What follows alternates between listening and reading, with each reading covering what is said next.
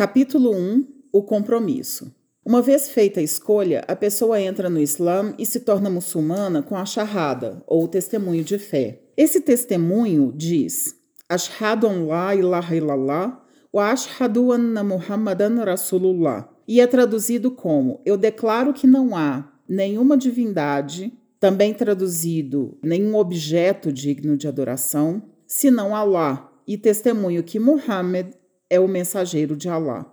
A charrada é mais tradicionalmente afirmada em público, pois, em geral, convertidos devem fazer com que sua conversão seja conhecida. No entanto, se a situação assim exigir, a charrada pode ser pronunciada com mais nenhuma testemunha além do Criador. A charrada não só afirma a unidade divina e a profecia de Muhammad, sallallahu alaihi wasallam, mas também compromete os fiéis a tudo que é prescrito pela religião e a abster-se de tudo que é proibido. Portanto, embora a declaração não diga nada sobre a proibição contra fornicação, adultério, álcool, etc., a aceitação dessas proibições está intimamente associada à charrada. Pois, para aceitar Muhammad como um profeta e, nesse caso, como profeta final, é requerida a aceitação da mensagem e das leis que foram reveladas através dele. Qualquer coisa menos do que isso é hipocrisia. O primeiro dever de um convertido, então, é entender completamente o significado da charrada e começar a vivê-la. Nota de rodapé número 1. Estudiosos ensinam que a charrada não é válida sem sete elementos: conhecimento, sinceridade, honestidade, amor à charrada, certeza, abstenção a qualquer coisa que negue a charrada e aplicação, entre parênteses ou em palavras, viver o testemunho de fé. Voltando ao livro. Muitos livros excelentes foram escritos sobre esse assunto e há pouco ou nenhum benefício na cópia de trabalhos anteriores, embora um breve resumo seja talvez apropriado. Para começar, o compromisso da maior e mais óbvia importância ao afirmar a charrada é o reconhecimento do monoteísmo. Abre parênteses, isto é, a unicidade de Allah, que é capturada na língua árabe pelo termo tawhid, fecha parênteses.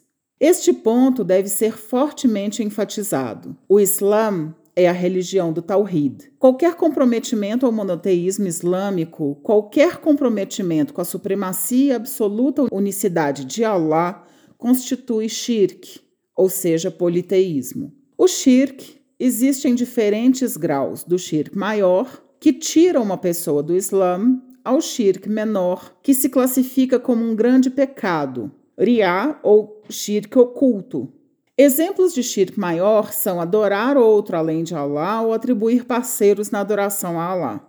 Exemplos de shirk menor incluem jurar um juramento por outro afora Allah ou confiar nos amuletos de boa sorte. Por fim, exemplos de shirk oculto, ariá, são embelezar sua oração quando a pessoa está ciente de que alguém a está assistindo ou dar mais em caridade do que havia sido planejado quando ciente de que a doação está sendo observada. Dada a importância crítica de ambos os assuntos, Tawhid e Shirk, um estudo mais aprofundado em livros dedicados a esses assuntos é fortemente recomendado. Nota de rodapé número 2. Tais livros encontram-se à disposição online através de livrarias islâmicas. De volta ao texto.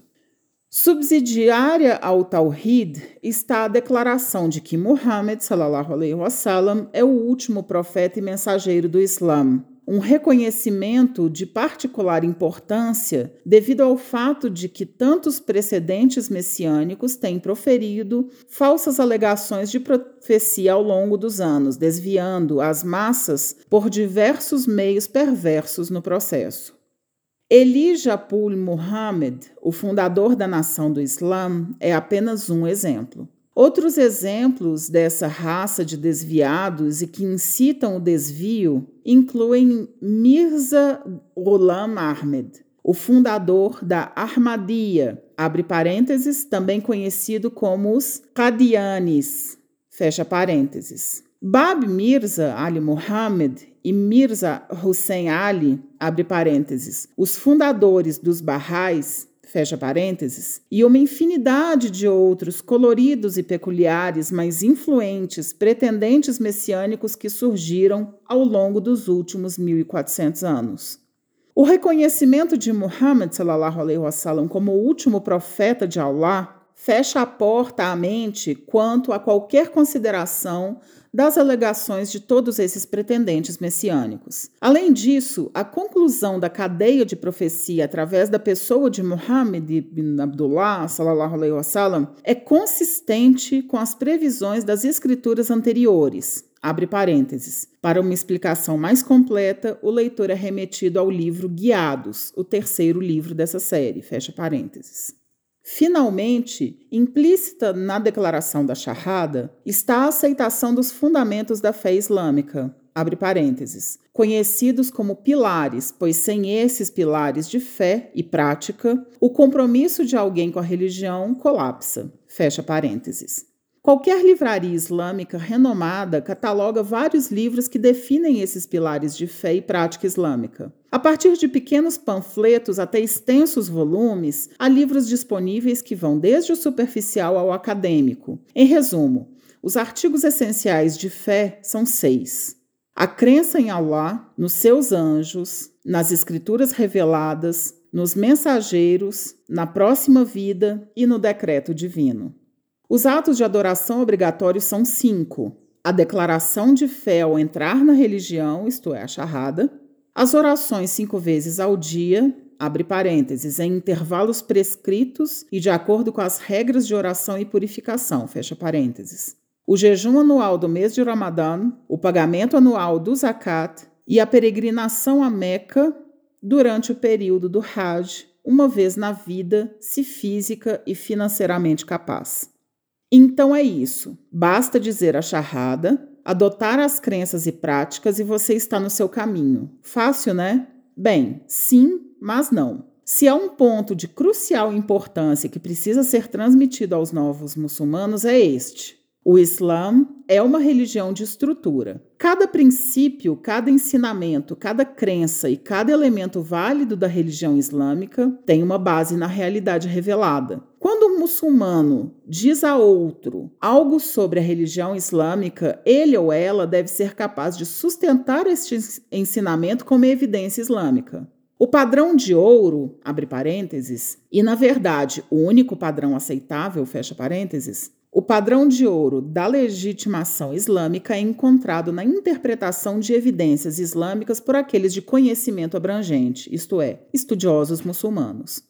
E quais são as fontes de evidências islâmicas? Duas: a palavra revelada de Allah, isso é, o Alcorão sagrado, e a Sunna, literalmente o caminho do profeta Muhammad, sallallahu alaihi wasallam, quer dizer, seus ensinamentos e exemplos como transmitidos através de suas palavras, ações, aparência e consentimentos implícitos, assim como preservados nas tradições conhecidas como hadith.